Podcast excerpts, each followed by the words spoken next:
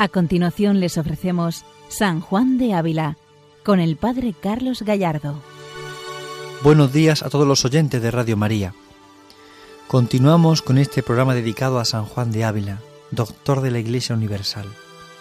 Santo Maestro que viene a enseñarnos el camino del amor, viene a mostrarnos un camino mejor, un camino para el seguimiento de Jesucristo, viene a establecer en nosotros la morada de Dios porque San Juan de Ávila prepara los corazones para esa morada de Dios, que son que es nuestra vida, nuestra propia alma. Por esto abrimos nuestro corazón a esta acción del Señor por intercesión de este Santo Maestro. Y lo seguimos haciendo con esta carta 81 que hoy terminamos de comentar. Esa carta dirigida a unos amigos suyos atribulados, que están sufriendo la tribulación, la enfermedad, la persecución. Están sufriendo y necesitan el consuelo del amor de Dios y el sentido del amor de Dios para encajar sus sufrimientos, sus luchas. Y San Juan de Ávila nos ha hecho un recorrido precioso de ese seguimiento radical de Jesucristo y cómo vivir tan unidos a Él que también sepa, sepamos vivir unidos en el sufrir, vivir unidos en el amor. Vivir en Cristo. Este es el misterio de la vida cristiana y es a lo que San Juan de Ávila nos introduce, vivir en Cristo, vivir la vida de Cristo. Vamos a entrar en esta carta 81 para terminarla hoy ese comentario y que nos ayude está el Santo Maestro a seguir creciendo en esta intimidad para con el Señor, intimidad con la que Él vivió siempre, a cada momento. Escuchamos al Santo Maestro. A esto nos debemos esforzar, como Séneca decía, porque si el dolor es poco, no es mucho que se sufra, y si es mucho, no es poca, más mucha la gloria que de sufrido se sigue, y por esto no hay excusa para no sufrir. Cuanto más si miramos a la alta ordenanza de Dios, que como dice San Pablo, predestinó a sus escogidos a ser semejables a la imagen de su Hijo. Pues si hemos de ser semejables en la gloria, también en los dolores, porque no es razón heredar con Cristo los gozos del cielo y no querer parte con Él en los dolores del suelo. Vemos en este párrafo que hemos escuchado algunas características interesantes. Vemos, por ejemplo, el conocimiento que el Santo Maestro tiene de los autores también profanos, como Séneca, por ejemplo. San Juan de Vila conoce la, la, cultura clásica y la demuestra en muchísimos de sus escritos. Él cita a Cicerón, cita a Séneca, como hemos visto ahora mismo, en varios de sus escritos. Esto manifiesta su amplia cultura también, no solamente a nivel teológico religioso, sino también a nivel cultural, a nivel social, a nivel político. San Juan de Ávila es un hombre culto, un hombre preparado, un hombre dispuesto. No un hombre que presume o hace alardería de lo que sabe, sino que usa el conocimiento que tiene de las cosas humanas para sobrenaturalizarlas, para llevarlas hacia Dios. No eliminando la realidad de las cosas, la dureza de las cosas, sino elevando la categoría del amor, elevándolo a la categoría del amor. Por eso aconseja, como Séneca dice, que ese dolor, que es poco, no es mucho que se sufra, porque si, si es mucho, no es poca, más mucha la gloria que, se concede al que ha sufrido. Es decir, si queremos disfrutar de la gloria de Dios, es normal que también lo suframos. Y uso un autor profano para comprender que en la vida es la vida las cosas nos cuestan sufrimiento. Y si uno, por ejemplo, quiere aprobar un examen, unas oposiciones, le requiere sufrimiento, le requiere mucha renuncia y mucho tiempo de estudio, de trabajo, requiere un tiempo de retirarse de las cosas de fuera. Pues igual pasa en la vida espiritual. Para alcanzar la gloria de Dios se requiere la lucha, el ofrecimiento, el sacrificio, se requiere sobre todo el amor. ¿Y el amor a qué? ¿El amor a quién? El amor a Jesucristo. Hemos sido llamados y hemos sido escogidos para ser semejantes a la imagen de su Hijo. San, Juan de Ávila cita aquí a San Pablo en Romanos 8:29. Cita a carta a los romanos para hacernos caer en la cuenta de cuál es nuestra vocación, a qué hemos sido llamados. Hemos sido escogidos a ser semejantes a la imagen de su Hijo. Y esto es importante, comprender que el sufrimiento nos va haciendo también semejantes a Cristo. El sufrimiento no es algo ajeno a la redención, es algo que Dios ha querido asumir en la redención. Ha querido sufrir por ti y por mí, para hacernos comprender el valor redentor del sufrimiento y de la lucha. Por esto aquí San Juan de Ávila cuando habla de ese sufrir, habla precisamente de esta semejanza con Cristo. Si Él lo ha amado, si Él lo ha abrazado por mí, ¿cómo yo no corresponder? Por esto sigue diciendo que si hemos de ser semejantes en la gloria, también en los dolores tenemos que serlo. Y no podemos dejar atrás esta perspectiva. No podemos olvidarnos de este misterio. Igual que hemos sido llamados a participar de la gloria, pues también tenemos que participar de los sufrimientos, de la lucha, de los dolores, de los sacrificios. Es humano pensar también que no podemos, no puede el Señor correspondernos si nosotros nos damos un poco más de nosotros mismos, si no sufrimos por Él, si no nos entregamos a Él, si no tendemos la mano con el sufrimiento, Él no podrá darnos la suya. Y aquí está el misterio, aquí está el gran misterio del amor de Dios. Por eso, no es razón heredar con Cristo los gozos del cielo y no querer pasar por Él, tener parte con Él en sus dolores, en, la tierra, en el suelo, dice San Juan de Ávila. Es decir, no puedo yo pedir al Señor la gloria si antes no pasara antes algo de sus dolores en la tierra, en este suelo. Cristo ha abrazado la carne, el Hijo de Dios ha abrazado la carne, y abrazando la carnalidad, también abraza de alguna forma eh, el sufrimiento, el dolor, la lucha. Y por tanto, si Cristo ha querido sufrir por ti y por mí, en el Calvario, en la cruz, y en una vida de sufrimiento y de lucha, lo hace porque quiere santificar el dolor y el sufrimiento humano, porque lo convierte en una escalera para el cielo, en la llave que abre todas las puertas. Esto no significa que no luchemos contra la enfermedad, contra el dolor, no, sí, claro que sí. Aquello que es contradictorio a, la salud, a la vida espiritual, tenemos que luchar contra ello. Pero llega un momento en el que a veces la debilidad, la cruz, hay que experimentarla. Y se experimenta desde el dolor, desde la enfermedad, desde la lucha. Y eso nos hace crecer mucho más. Y nos hace darnos cuenta de lo que significa todo. Porque quien sufre, ama y ofrece, se da cuenta de cuán grande es el Señor y lo que significa realmente ser de Jesucristo. Aquí está un gran misterio, un misterio de fe y un misterio de amor y de confianza. Es darnos cuenta de lo que significa vivir para Jesucristo, lo que significa ser de Cristo, lo que significa en el fondo amar intensamente a Jesucristo. Por tanto, si queremos heredar con Cristo los gozos del cielo, también tenemos que desear de alguna forma pasar los dolores del suelo, sin temor, sin miedo. Sigue diciendo el Santo Maestro, oyamos lo que dijo a sus discípulos y a nosotros con ellos. Vosotros sois los que permanecéis conmigo en mis tentaciones, y yo dispongo el reino, como mi Padre lo dispuso a mí, para que comáis y bebáis sobre mi mesa en mi reino.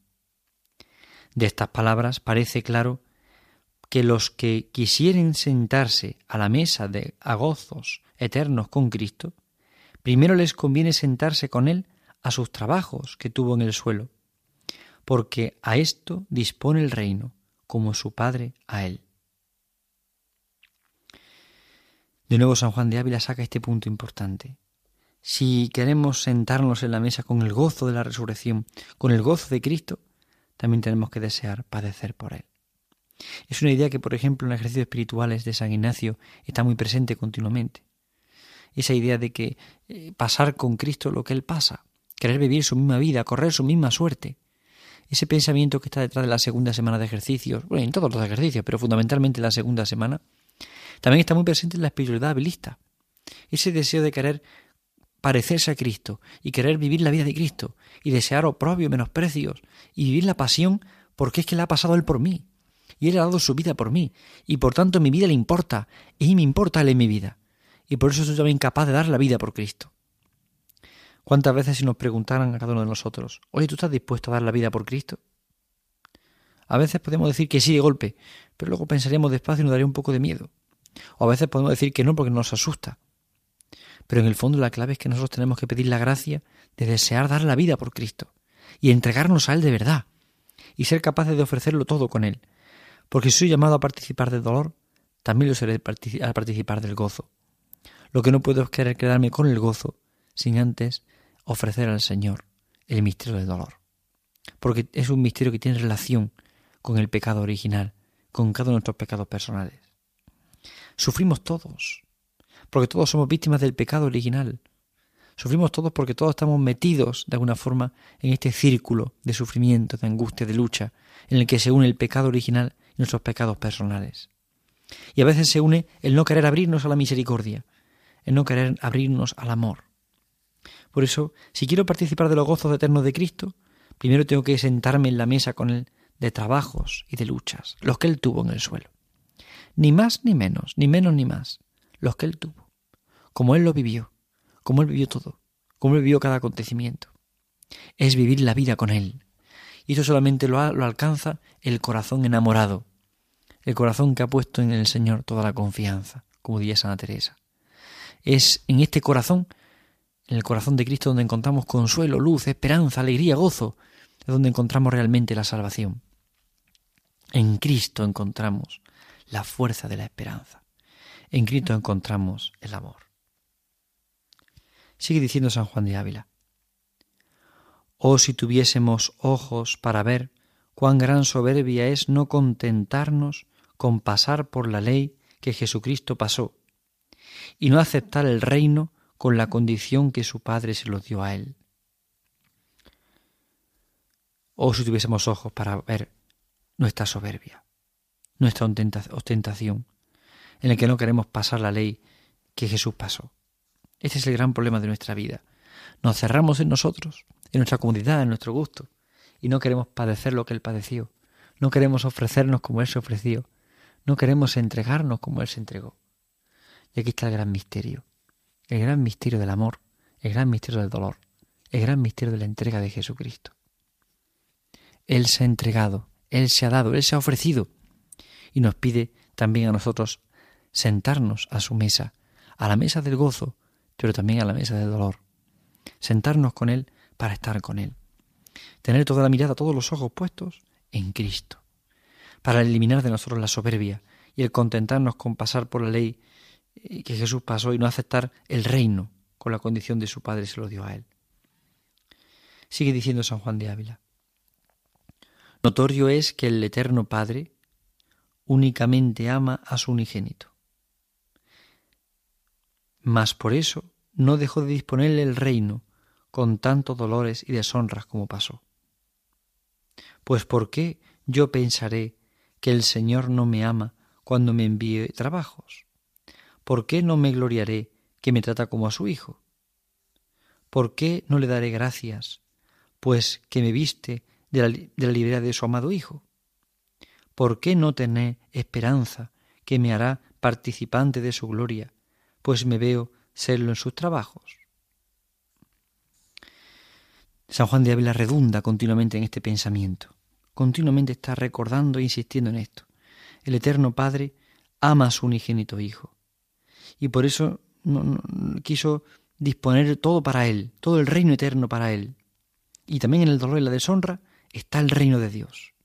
¿Y cómo yo pensaré que el Señor no me ama, aunque me envíe a veces trabajos y luchas? Si Cristo lo ha hecho por mí, si Cristo lo ha pasado por mí, es el Hijo de Dios. ¿Cómo yo pensar que Dios no me ama por, por alguna contradicción que me viene, por alguna injusticia, por alguna lucha? ¿Cómo no pensar que Dios me ama? Si Dios me ama tanto y ama tanto al hombre.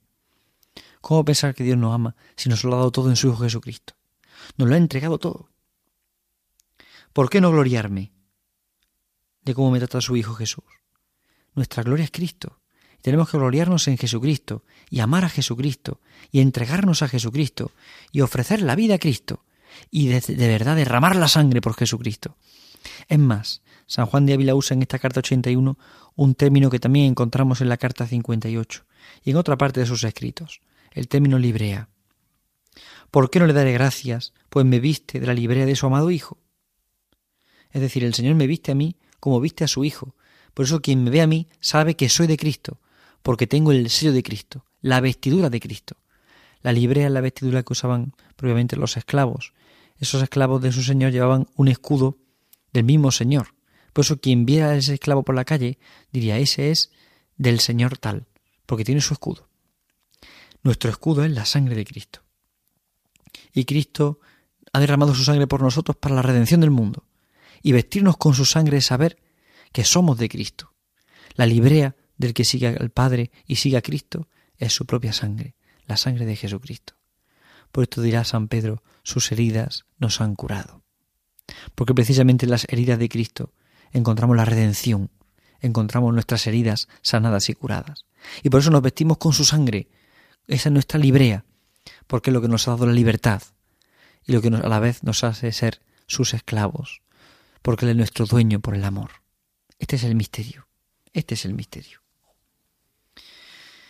¿Por qué no me terné esperanza en que me hará participante de su gloria? Pues me veo solo en sus trabajos. Si Él me ha prometido su gloria, esperanza, ten esperanza. Porque decía San Juan de la Cruz que en esperanza de cielo cuanto se espera se alcanza. Y ciertamente es así. Si esperamos en el Señor, todo lo que esperamos lo, lo concederá, a su tiempo, a su modo, a su manera, pero nos lo concederá. Hay que vivir con esta esperanza y por eso querer vivir también en sus trabajos, querer configurarnos con Cristo también en sus trabajos, también en sus luchas, en sus vidas. Sigue diciendo San Juan de Ávila. Oh bendito seas Dios y Señor y Padre nuestro, que quisiste que tu amado Hijo fuese el primogénito de todos sus hermanos, dándole más gloria que a otro alguno, y quisiste que fuese también el principal, y que no tuviese igual ni segundo en el padecer dolores y otros trabajos. Hicístelo metro y mesura de nuestra perfección y gloria, para que uno, mientras ha llegado a su vida en este mundo, más perfecto sea, y mientras más llegado a él en el otro, más gloria tenga. Pues si bien miramos que tuvo Cristo en esta vida sino trabajos, mientras más fuéremos trabajados, más conformes, más cercanos a Cristo, y por eso más ciertos de serlo en el cielo, a donde limpiará Dios las lágrimas de nuestros ojos, a donde nos recibirá como Padre amador de sus hijos, a donde nos coronará la pelea de acá, a donde parecerá mejor el cristiano que va herido y ensangrentado de la guerra de este mundo que el otro que saliere sin herida. Este es el final de la carta 81. San Juan de Ávila pone la fuerza en la misericordia del Padre, en el amor de Dios Padre. Un amor tan grande, un amor tan infinito, un amor tan eterno.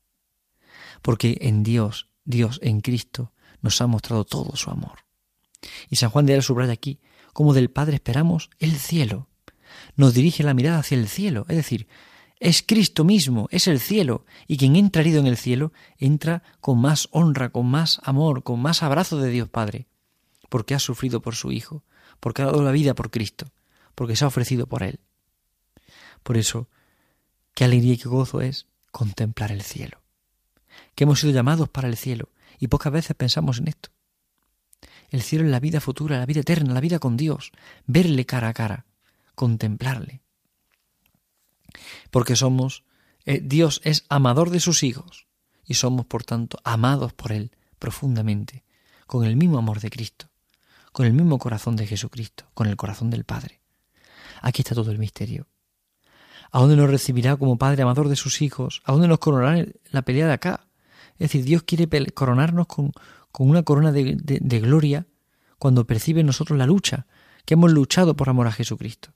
Cuando percibe eso, Rápidamente Dios nos quiere bendecir con la corona de la gloria. Aquí está el misterio. Quien se ofrece a Cristo siempre recibirá de Él el ciento por uno en la vida eterna. Siempre recibirá el ciento por uno también en esta vida. Si dejamos padre, casa, madre, mujer, hijos, familia, encontramos mucho más que todo eso en esta vida y luego la vida eterna. Aunque sea con persecuciones, pero encontramos tantas maravillas, tantas gracias que Dios nos concede tanto amor de Dios, tanto amor de Dios. Qué misterio más impresionante, qué misterio más grande. Somos amados por Jesucristo, amados en el Padre, amados por el Padre en su Hijo. Y precisamente Él nos dará la gracia, nos coronará en la pelea, es decir, nos pondrá la corona de la gloria en esta pelea de este mundo. Es normal que tengamos que pelear. Y es importante tomar conciencia de que tenemos que pelear en este mundo, pero peleamos por el cielo. Porque, y no nos importa entrar heridos en el cielo, porque quien entra herido en el cielo, mayor galardón tiene, porque trabaja por Jesucristo. Tenemos que luchar contra, contra la inconstancia, contra la impureza, contra la crítica, contra la soberbia, contra el amor propio, contra el orgullo, contra la vanidad, contra la avaricia. Tenemos que luchar contra esa selección de personas que hacemos para buscar nuestros intereses. Tenemos que luchar contra el egoísmo y el amor propio, que en el fondo nos impiden amar. Pero después de esa lucha, donde podamos salir heridos en algún momento, somos sanados y curados por Dios. Dios no huye de las heridas. Dios se acerca siempre a la herida de aquel que se ha ofrecido, que se ha entregado, que ha amado de verdad. Aquí está el misterio. Es amar de verdad. Y es amar como ama Cristo. Y esto se aprende en la escuela del corazón abierto del Salvador, en el Calvario. Por eso, aunque tengamos guerra en este mundo, y aunque estemos heridos o ensangrentados, no hay que temer.